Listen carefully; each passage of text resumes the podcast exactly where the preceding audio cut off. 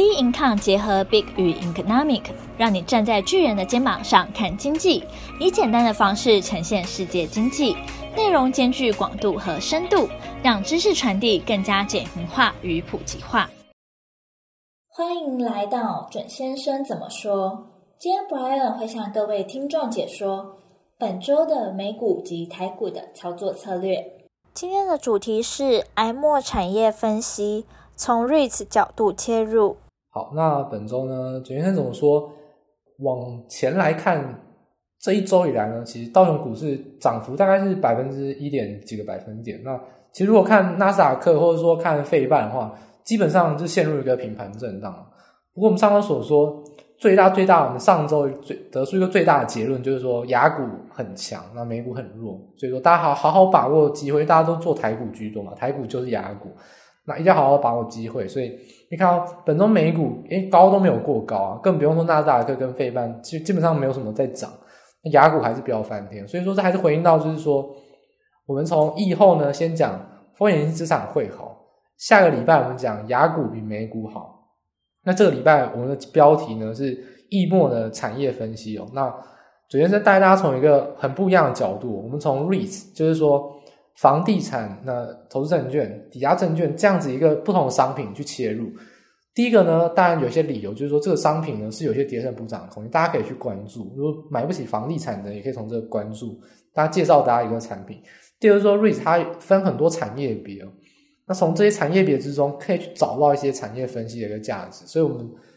这一拜的重点呢就摆在这边了。那带大家从一个我想一个很不一样的角度去讲产业分析，就是说从。风险资产会比那个风险低的资产好。再讲到雅股比美股好，那这一半我们来讲哪些产业会比哪些产业好，我们就一步一步的来讲选后的一个变化。那我们就把呃标准去慢慢缩小，把它范围去缩小，那一步一步的来，我们持续的去往这个行情做研判。好，所以我们第一个先来谈到，就是说呃，先来谈就是比特币这个行情啊，就是说现在这市场上。比特币也是炒的蛮凶的，因为即使你不投资比特币，投资台股，最近也是在炒一些小中小型的板卡厂。那不过两年前的涨势呢，诶，这一波又回来了。大家我也不用讲哪些厂商，因为基本上都是那一些啊，就中小型的，基本上他拿不到大厂的单。那现在这种缺货的时候，反而是他最有机会爆发性成长的时候。所以呃，成呃表现比较不好，那业绩比较不好的板卡厂，反而在这个时候会有一些获利的机会。好，那还是要谈一下说比特币准先生怎么来看？我认为就不要把特例当通则。我就是比特币，它虽然是一个风险性资产，但是它已经流到疯狂投机的阶段。就是说，风险性资产在疫后是主流没有错，那多头强势也没有错。但是这个最为投机、最为风险的商品，就比特币啊，它其实跟其他风险性资产已经明显的背离哦。因为如果来看这一波走势的话，其实从今年以来啊，比特币大已经飙升超过百分之百了。但黄金啊、白银，或者说像是标普五百这种股票指数，大家都涨幅百分之五十啊。比特币已经飙破百分之百，已经超过两倍，而且这个两倍的差距是在十月以后才开始拉出来，就是说这个这一个月它是独自的去飙涨。所以说，比特币呢，它其实没有基本面可言。那它要怎么炒作，这是他家的事。那重点是说，我们怎么用比特币来研判？比特币是一个多空计分的拔河，所以说它是风险性资产一个指标。而且它是最强势的标的，它涨非常多，那它就是一个强势的指标，所以它就像是我们常常讲，呃，类股齐涨，也会有一些连续锁涨停的一些比较投机的个股，那这些锁涨停的个股呢，就是一个强势的指标，是我们来看气氛的一个关键。那比特币现在就是那个最怪的一个怪胎啊。那我们要怎么来看呢？第一个，比特币它的资金胃量其实不大，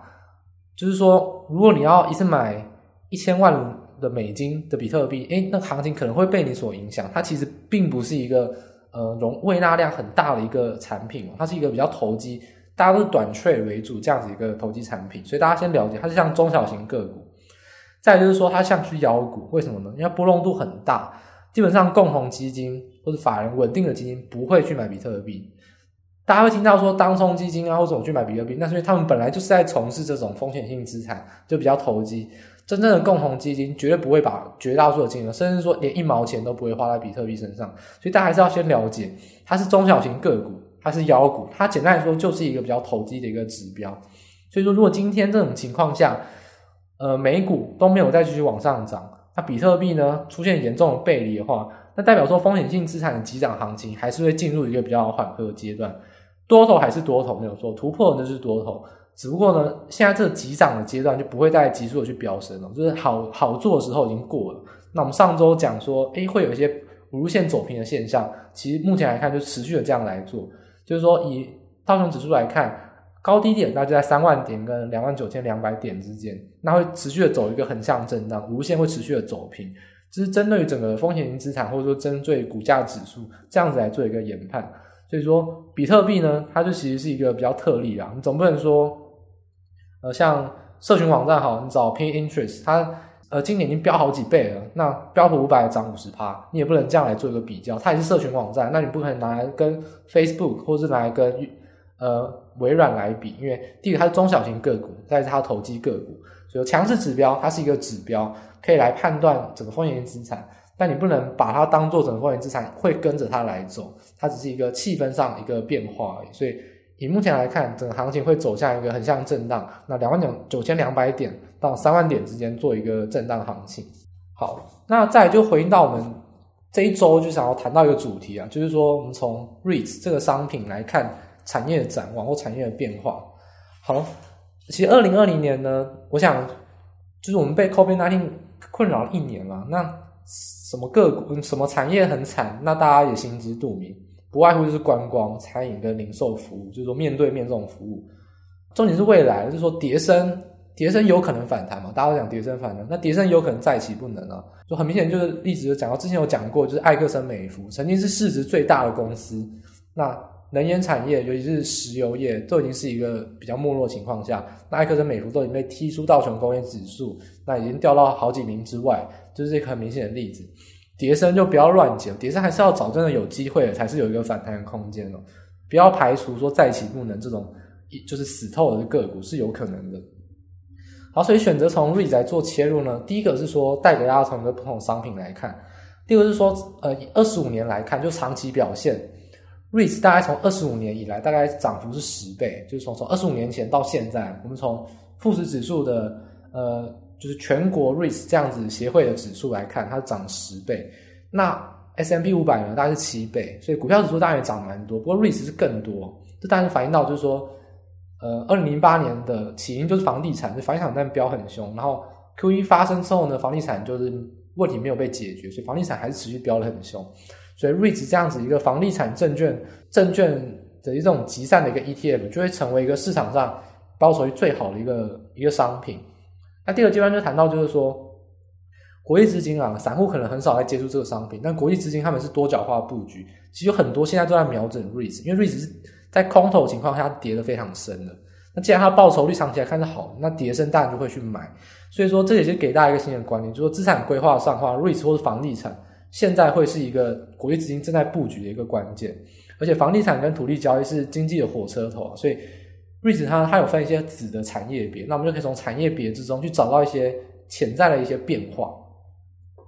好，所以我们这边把就是呃美国就是全国的 REITs 协会它统计的一个产业别，那主要它分成的是十三个产业别啊，那有像是资料中心啊，或者说像是呃森林物业，就是说它是买卖。种木头的土地，森林的土地也有。那有像住宅房，就很简单嘛。例如说，我也可以把地保我们一起合合作，花了五亿买了好几间地保，那我可以把它发售成一个 REITs 的商品，这是一个住宅房屋。那又像办公大楼，像是我们可以把南山人寿那栋大楼也可以弄成一个 REITs。那其实台湾目前的 REITs 大部分是办公大楼，所以台湾 REITs 其实是一个不发达的市场。那主要是办公大楼为主，不过美国大概有十三种，就你想得到都有。那包括住宿饭店或零售消费，或者说像是储藏空间这种仓储也都有 REITs。那我们怎么来看这个推断呢？呃，这个产业协会呢，它有统计说，就是一年来的报酬率，就是从从二零一九年的十一月到现在，那也差不多将近是等于说是一个疫情的一个变化，从疫情爆发前到现在，差不多是一个完整的估计了。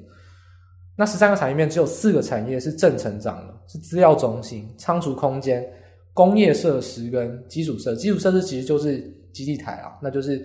也是一个五 G 相关的产业。除此之外呢，全部都是负的，而且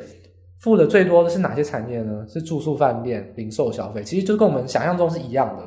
OK，所以简单说，REITs 它还蛮能代表说整个产业的变化。虽然说它是一个从房地产去切入，但它也是能看出疫情下整个产业的一个变迁。好，不过这是过往了嘛，那我们来看往后要怎么来看？我们来看是十月的表现。十月表现里面正成长只有仓储空间跟住宿饭店这两个是，还有工业设施这三个是跌幅比较少的。那为什么呢？第一个就谈到说，我们可以归纳出三点。第一个就是说，弯腰捡黄金，你要找疫情后跌升，然后还会报复性反弹，就是说现在还没有反弹，现跌升还要反弹的，我认为会是观光旅游跟营建业。第一个营建业是整个房地产受到这个情况下，资金是停摆，而且资金全部都集中在股票、期货跟选择权这三大要角，房地产其实还没有被真正的炒作起来，那是台湾比较特例，全球市场其实并没有，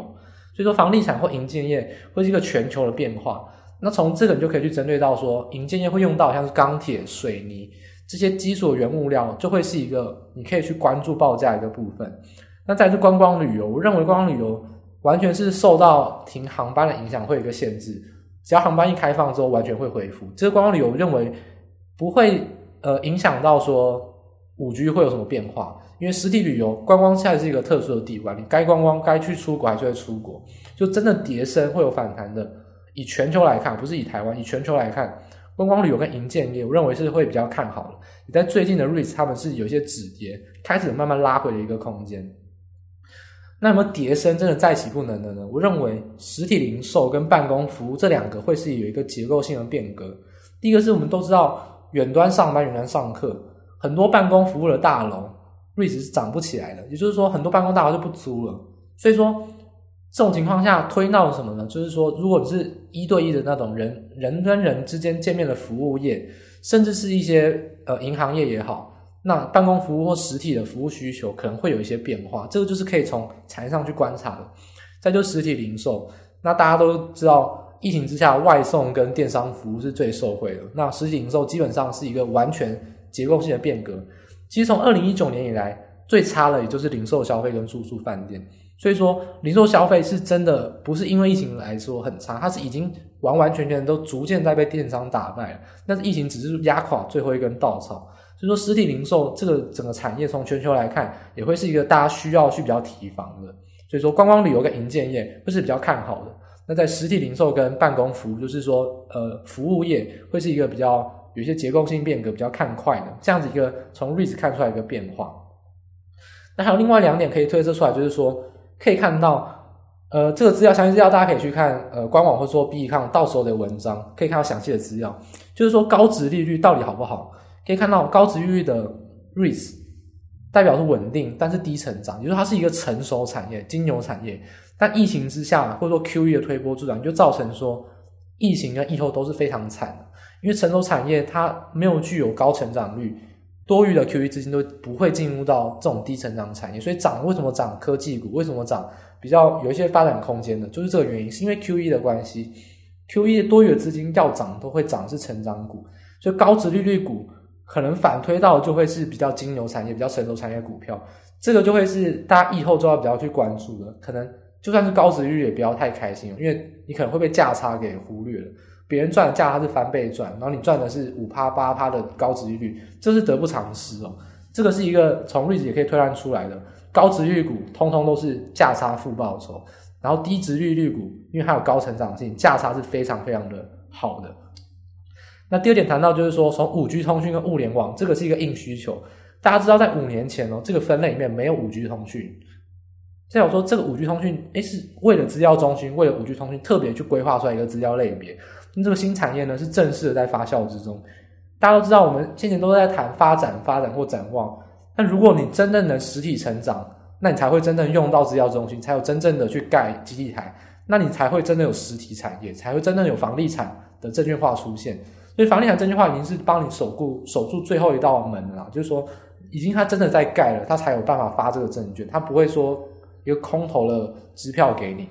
也就是说，资料中心五 G 建设，无论你怎么来想。你认为它有没有在吹嘘？但以全球来看，它就是实质在成长、正在盖的公司。那这个潜在展望呢，或者相关的供应链，那都可以去好好的把握。所以这三点来讲，就是说高值率股的迷失，可能大家要理清。再就五 G 通讯，大家可以好好把握。再做疫后反弹，看好的是观光旅游跟营建业。那从 REIT 的变化可以得到这些产业上比较不同的解析。那详细资料大家还是可以去看粉专有一个完整的表格，那大家可以去细细的去做解读。那这边 Parker 是帮大家做一个懒人包的总结。那这是整个我们看全球股市或全球产业的一个变迁。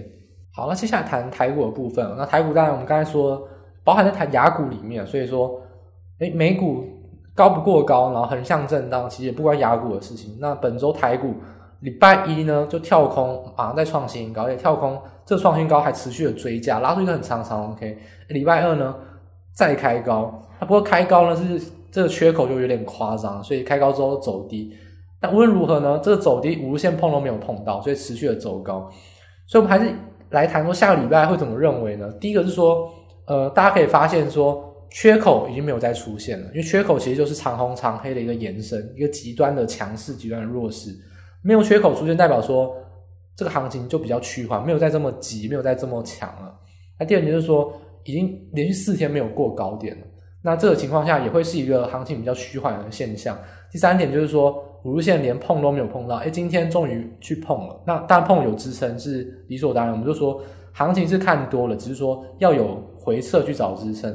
所以说，呃，回撤五日线的方法其实是。基本上是高档强势整理，让五日线去追上现在这个股价，并不是说它去回撤到五日线之下。所以说整个行情来说还是非常强势的多头，对指数来说还是完全不适合做嘎空哦，那完全不适合去做放空，会被嘎空嘎了，可是不太舒服。那个股来看的话，也还是要稍微保守一点，不要再去做嘎空的动作，因为大家可以看到最近的题材股，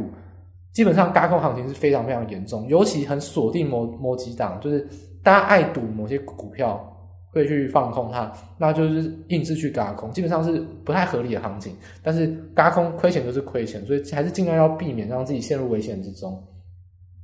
所以说，整个来看下一周股市的话，因为已经有一些震荡的变化了，所以说预测会认为说，呃，一三五五一这个缺口，诶，有可能会去回撤。不过我认为应该是可能不会回撤，可能回撤到缺口上缘一万三千六百点，可能就会有些支撑了。那到一三七八五这个高点之间，还是会持续的做一个震荡，因为目前离月线的乖离率真的太大了。如果这个行情要冲，就要一鼓作气冲上去。如果现在已经没有一鼓作气的话，那就会进入到缓和的一些震荡整理。那当然跌也不会跌到哪边去，这还是要给想做空的朋友是比较一个警惕，就跌也不会跌到哪边去，所以还是对放空会呃比较心灰意冷一点，会比较适合。好，所以说目前来看，整个资金的变化，尤其是针对台股，轧空的目标已经转移了。那整个指数呢是趋缓，不过认为题材股还在继续轧啊。上周我们说，为什么权值股会轧空？因为金融跟传产开始补涨。我们看到上周讲到富邦金领头涨五趴，金控股全数十三档全部飙涨。那传产股无论说塑化，无论说钢铁都飙得很凶。这种权值股去轧空之后呢，在历史新高之上持续去冲刺指数是没有错的，不过这一周已经开始趋缓了，那也就是说权值股当然已经开始进入到比较震荡缓和的空间。那大家也可以去看主先生最爱用的零零五零特化腾落指标，以及基本上每一天都是负的。那等于说金控股啊、塑化股也是比较涨多回跌为主，所以说这种亚股解开锁链一路喷发的空间呢，也喷了差不多了，从低点到高点也是喷了大概快一一千四百点，也是飞喷了将近十趴左右。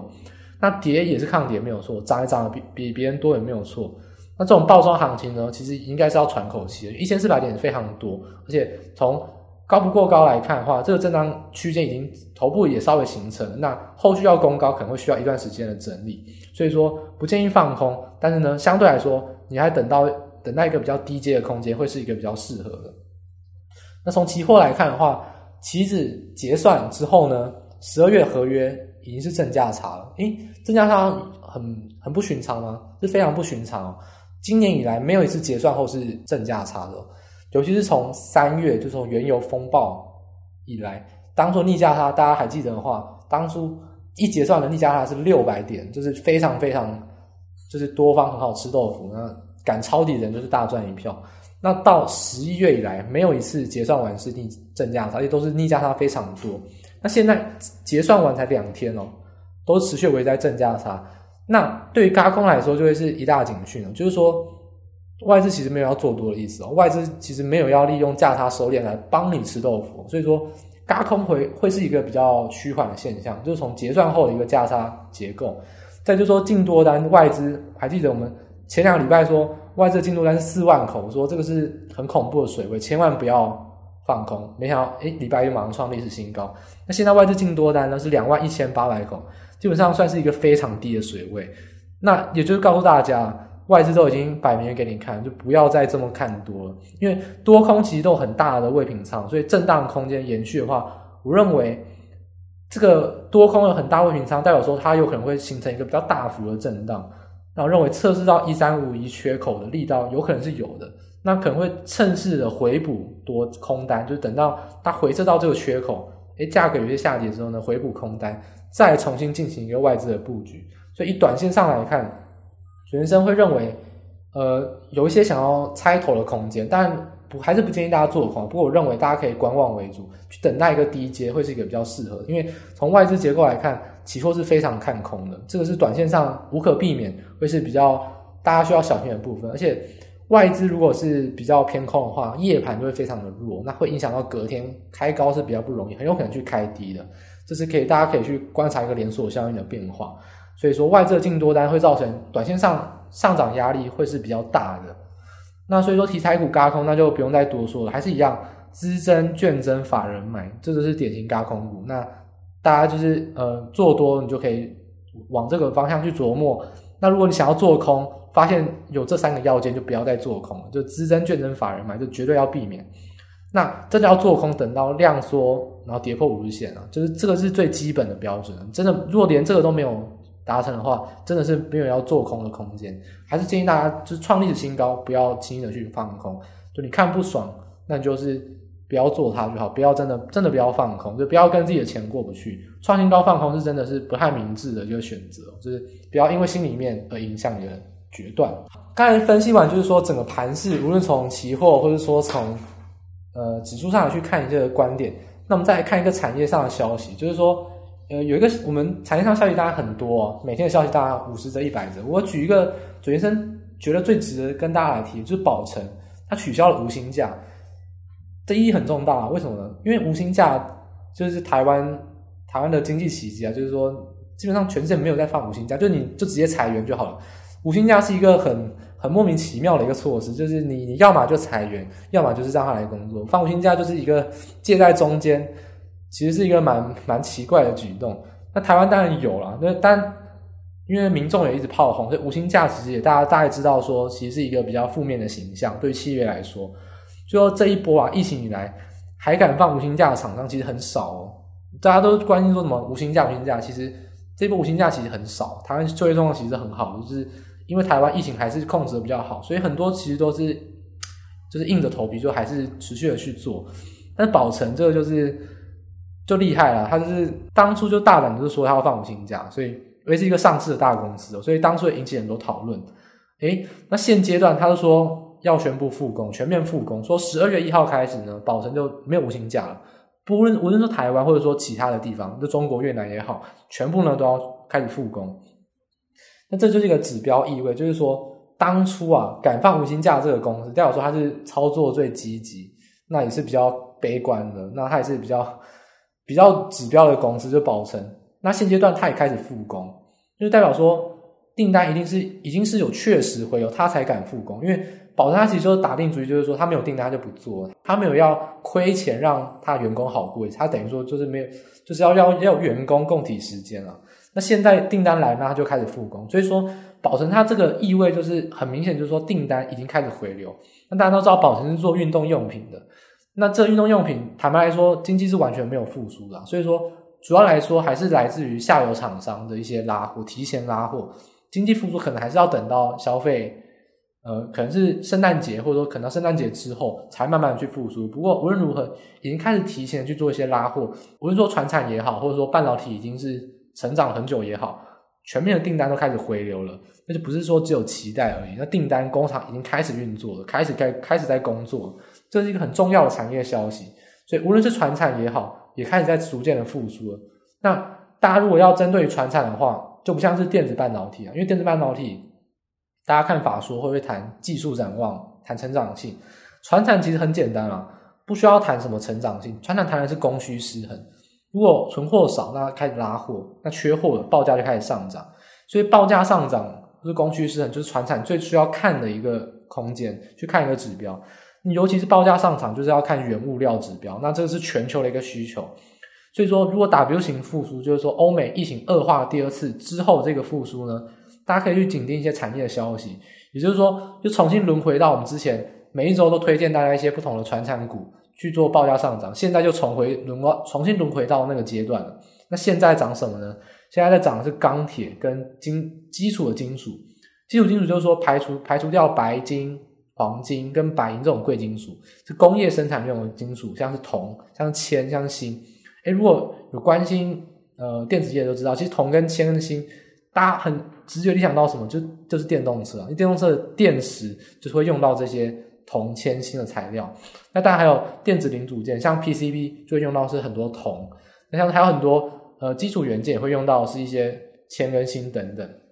所以说，基础金属铜、铅跟锌报价都是持续的创新高。那当然钢铁报价也是，就是反映到说，第一个是中国的基础建设是持续的在增加，那中国当然复苏是跟随亚洲一起在飙升。第二就是说，电子零组件跟电动车的上游很有可能会开始在现在这个阶段开始缺货。所以已经有消息出来说，PCB 的上游开始缺货，就是说像是聚酰亚胺，或者说像是软板等等开始缺货，大家可以去默默去关心，因为这些其实还在蛮低档的股票，尤其是 PCB 的上游，或者说电动车像电池材料等等的，大家可以去默默去关心，因为基础金属联动到再就是上游，再联动到就是到 PCB 或电动车，再联动到最后是需求产业，这个是一个连锁效应。那从呃。从原物料来看的话，我认为上游产业大家可以默默去关心。那再就是说黄豆跟玉米，当然有一些天气因素的影响，就干旱跟一样是经济复苏，也会有一些飙升的情况下。那当然这个的话，呃，个股来说，台股就比较没有什么好操作了。那大家如果要投资的话，可能就直接投资海外期货为主。不过这还是稍微提醒一下。所以个股来看的话，大家一定要关心的就是说钢铁跟电子零组件，还有电动车的电池材料，这个会是一个产业展望上。补涨的一个关键标的哦，所以说回运到整体来说，诶，操作方面的话，就会建议大家维持的短多，就不太建议做空了。那短多的话，就是等待下档支撑，呃，可能是缺口的上缘或缺口的下缘，只要有跌的话呢，回到这边有一些支撑都还可以去做买进，就积极的去做多。那多单的话，就会建议大家一样，针对技术面选择一些低位阶刚站上所有均线的个股，那像是 PCB 或者说上游材料。还有就是一再强调，就是说很多集团做账股已经有开始默默的去发动，有可能是子公司，有可能是母公司。不管怎么样，只要是集团股，它的产望是好的，那低档低位阶都还是可以去做一个长期持有。集团做账是准先生到十二月到圣诞节以前，就外资休兵以前很看好的一个波段持有的一个股票，就是集团作战股，无论是传产，无论是说像是呃电子产业，都是一样的。集团集团股是大家可以去默默去关注的。